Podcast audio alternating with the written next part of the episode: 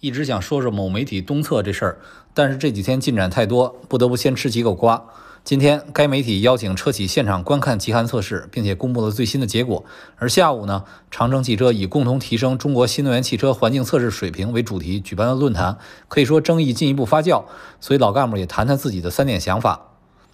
这次东测的核心争议就两点，一个是测试流程的严谨性，包括规则的制定不能代表真正的使用场景，以及测试过程中开关门窗等行为带来的误差；一个是大投入的测试能不能跟大规模的商业收益结合。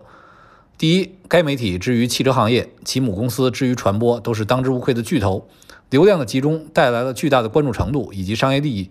这次东测集中了五十多款车型，来到零下四十度极寒地带，投入必然相当大。从主办方的预期来看，也一定是高流量、高关注度换来影响力和经济利益的双丰收。但是高流量是个双刃剑，从企业角度来说，以往是担心和惧怕，而如今传播生态更加复杂，企业也学会如何以自己的声音压倒杂音，甚至利用舆论反击。可以说，在这个生态中，大家的站位发生了变化。该媒体的东测不是第一次，但是却引发了前所未有的质疑。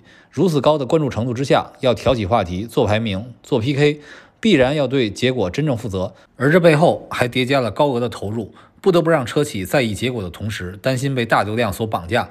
几位事主对流量垄断的担忧，带来了不约而同的行动，其结果恐怕不好背，背不起。所以，不要醉心于高流量这一个维度，过犹不及，是给媒体或者传播平台带来的最大警示。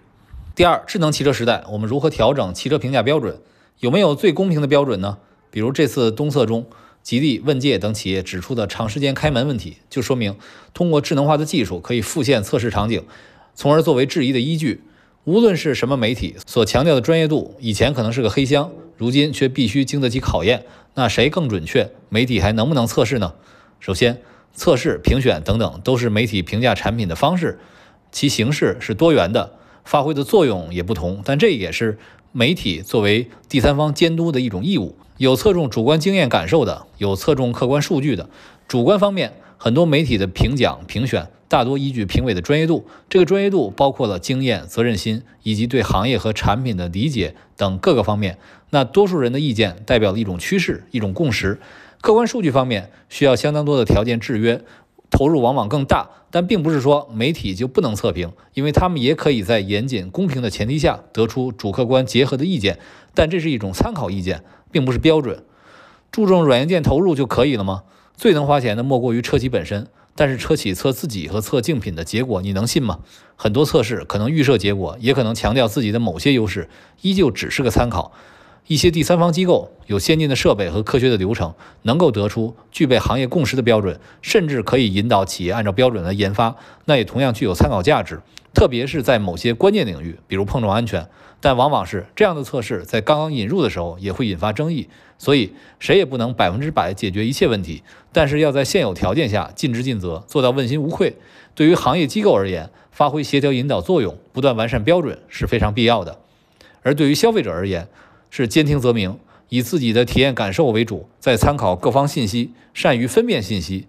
一个网红拍条短视频，一家媒体做大规模测试，你应该相信谁？相信什么？要心里有数。第三，不要过分去 diss 商业利益这事儿。汽车服务传播领域，包括一切媒体、KOL、网红、服务商，都是要靠商业利益生存。合理的商业活动能够给消费者带来更多帮助，消费者可以批评充值恰饭，但这些都没有了，就公平了吗？关键是商业收益产生在什么地方，以什么原则来行事，特别是要有底线。如果涉及商业欺诈、损害商业信誉、损害商品声誉等问题，都会受到法律的处罚。遵纪守法永远是我们开展各种营销活动的基础。所以，争议是好事儿，争议使我们进步，任何一方都值得反思。这件事要提醒我们的就是，汽车的产品形态发生了变化，各方的心态发生了变化，传播的模式发生了变化，那我们的工作方法也应该相应发生变化。谁都想从这件事中实现利益最大化，是我们不能不面对的客观现实。但无论怎么做，始终不能忘记的就是尊重消费者，遵守法律。